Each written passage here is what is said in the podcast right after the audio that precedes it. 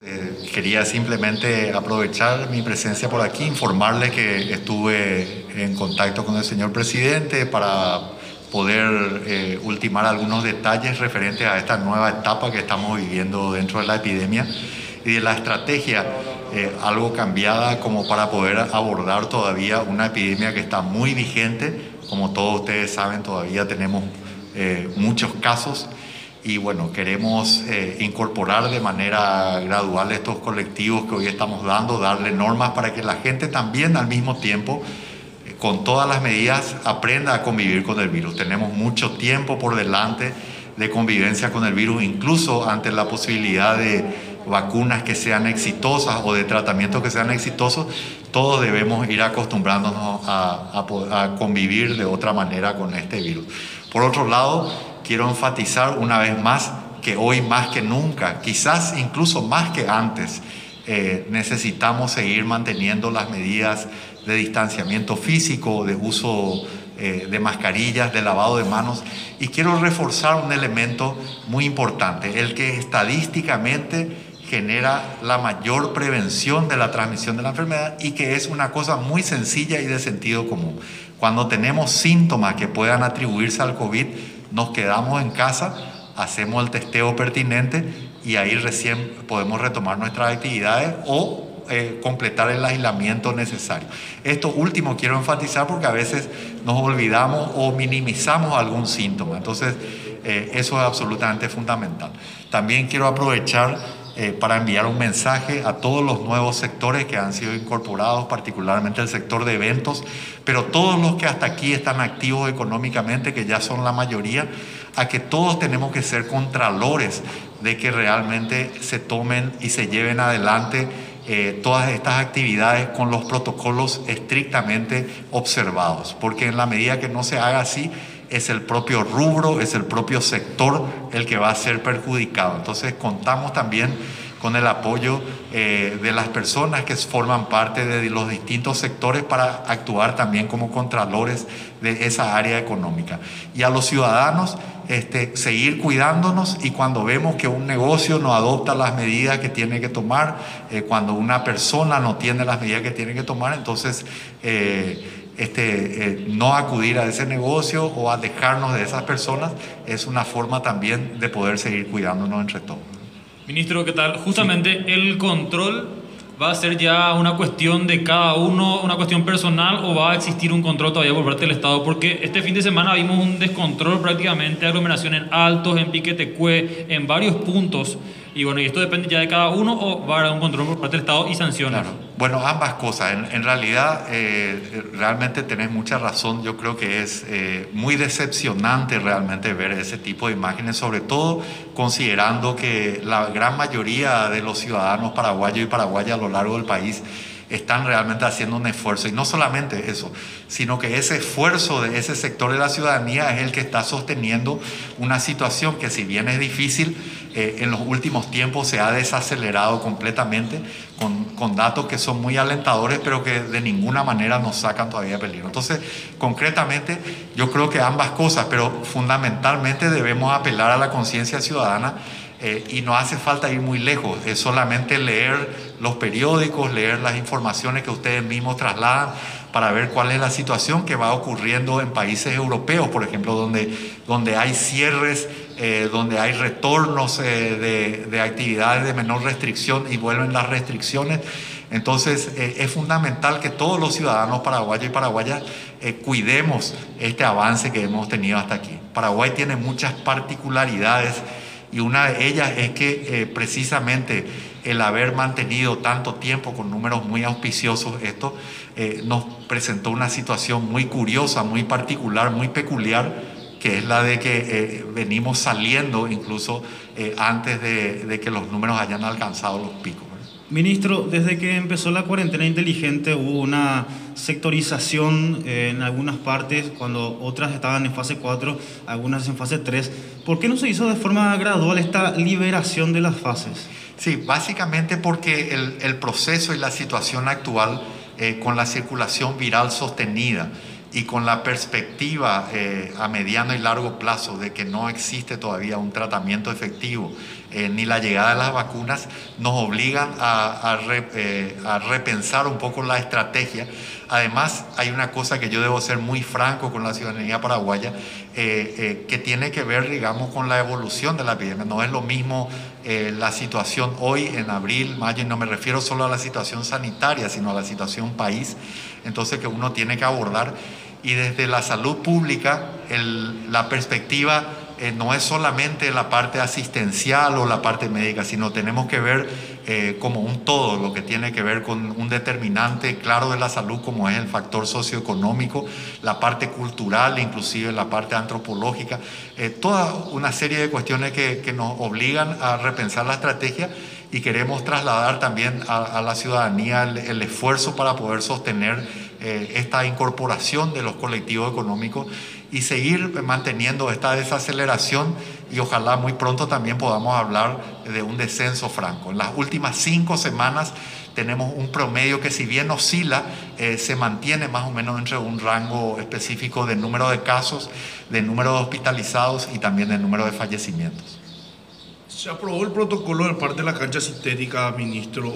¿A cuándo podemos esperar para que sean habilitadas totalmente eh, las canchas sintéticas para que vuelva al fútbol amateur? Sí, el, el protocolo está, está aprobado. lo que sí necesitamos ver un poquito estas tres semanas que va a durar el protocolo, ver un poco cómo se comportan los indicadores epidemiológicos. Recordemos que se ha hecho un esfuerzo muy importante ahora, estamos incorporando muchos colectivos económicos. Entonces, este, la lógica, y vuelvo a repetirlo, tiene que ver con ir de lo esencial a lo no esencial y de lo menos riesgoso a lo más riesgoso. Entonces, en esa lógica, precisamente, valga la redundancia, eh, los deportes de contacto están un poquito en la cola, lastimosamente, ¿verdad? Pero eh, ojalá se pueda dar en, un plazo relativamente corto. Por último, eh, lo que observamos el fin de semana, tanto en limpio y demás, ¿esto puede hacer retroceder nuevamente las fases? Siempre hay una posibilidad de eso y, y como yo siempre digo, y esto no es una cuestión retórica, el, lo que va a hacer retroceder la fase no es ni el presidente ni el ministro, sino el propio virus, o sea, el propio peso de la epidemia es el que va a hacer que se cierren negocios, que se cierren colectivos. Así que está en el interés de cada paraguayo realmente eh, comportarnos de la mejor manera y no podemos ser tampoco indiferentes eh, cuando algún vecino, un amigo, alguien eh, no está haciendo lo que debe hacer, porque eventualmente va a terminar afectándote. Ministro, con esta fase 5 se estudia la apertura del aeropuerto, nuevas conexiones, además del vuelo burbuja con Uruguay. Sí, es, es algo que estamos en estudio, eh, justamente estamos ultimando los detalles. Eso requiere unas miradas distintas a las de salud.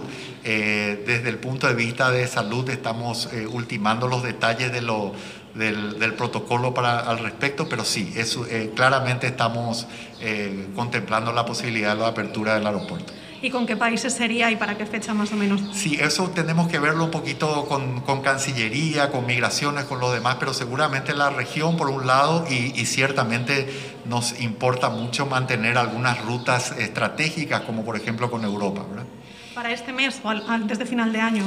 Este, no quisiera adelantarme, pero sí podría decir que incluso podría ser este mes, ¿verdad? Pero esto va a depender, como dije, de muchas miradas que no son restringidas a salud.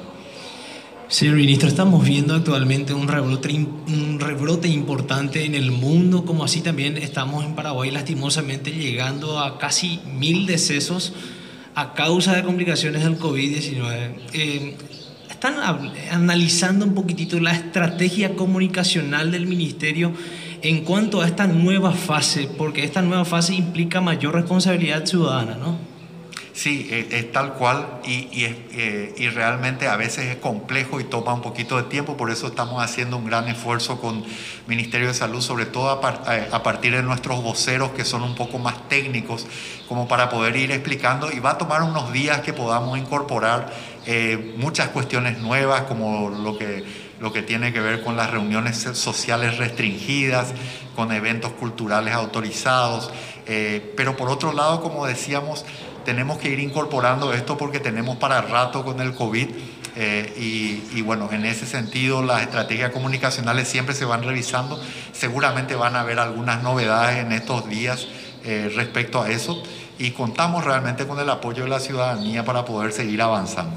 Desde Vigilancia de la Salud también están eh, hablando de que los casos no van descendiendo aún, sino que cada vez eh, estamos manteniendo aún el promedio de 800 a 1000 casos, señor ministro. Así es, eh, eso es muy importante de entender. Lo que sí estamos viendo y queremos que la ciudadanía ayude para poder conservar eso es una desaceleración. Eh, ¿Cómo se puede entender eso? Quizás una forma más fácil de, poder eh, hacer el concepto es que la duplicación del número de casos, por ejemplo, ha pasado de 15 a 22 o 23 días. El número de fallecimientos también se duplica de, eh, en vez de cada 15 días, como era en determinado momento, a 25 días. Los indicadores de contagiosidad también se han reducido. Por otro lado, los números absolutos de pacientes son todavía muy altos y todavía el sistema de salud está muy exigido. Entonces, por eso decimos que eh, no, no, ha parado la epidemia, que tenemos que seguir con, más que nunca aferrados a todas estas medidas de protección. Eh, y como les decía antes, también muy importante que si tenemos síntomas nos quedemos en la casa hasta tener eh, un diagnóstico definitivo. Ministro, justamente sobre eso usted menciona que el sistema de salud sigue siendo bastante exigido. ¿Cuál fue el criterio que primó en este caso para el cambio de estrategia en lo que va para la pandemia. Sí, no, no ha sido una decisión fácil, eso hay que decirlo francamente, pero hay varios elementos que se tienen en cuenta. El primer, en primer lugar, es que la, la, perspectiva de salud pública, digamos, es bastante más amplia. Hay componentes eh, de salud mental, componentes socioeconómicos, hay componentes prácticos como qué pasa con eh, cuándo realmente va a haber un tratamiento eficaz, cuándo van a llegar las vacunas. Entonces, no podemos estar en cuarentena permanente desde el punto de vista de salud sería mucho más cómodo una cuarentena este, total por, en todo momento. Claramente eso marcaría una, un descenso y, y, ha probado ser muy exitosa, pero no es una estrategia realista y representa un desafío incluso más grande para países en desarrollo como, lo, como es Paraguay. Entonces, eh, esos criterios en general eh, son los que, los que han eh, sumado para cambiar un poco la estrategia en esta etapa y realmente esperamos contar con el apoyo de la ciudadanía para que sea exitoso. Lamentablemente, si no es así, eh, claramente, como decía, el propio peso de la epidemia es el que va a marcar el ritmo de qué, debemos hacer. Ministro, ¿cómo responden los cuestionamientos de algunos sectores médicos por la flexibilización, digamos, de esta cuarentena? Y también, ¿cuál es la garantía que va a dar el Ministerio de Salud para que los personales de salud tengan eh, los equipos necesarios para afrontar el posible desborde de esta situación. Sí, este, eh, como decía antes, eh, yo respeto muchísimo la opinión de, de los colegas, inclusive es hasta natural desde la perspectiva del, de exclusiva, digamos, de una visión salud, pero visión salud asistencial, desde la perspectiva de un hospital de referencia que está, que está altamente exigido a tope continuamente. Eh, desde ese punto de vista naturalmente uno va a tener una visión y está bien que así sea, cada uno opina desde el lugar que le toca estar.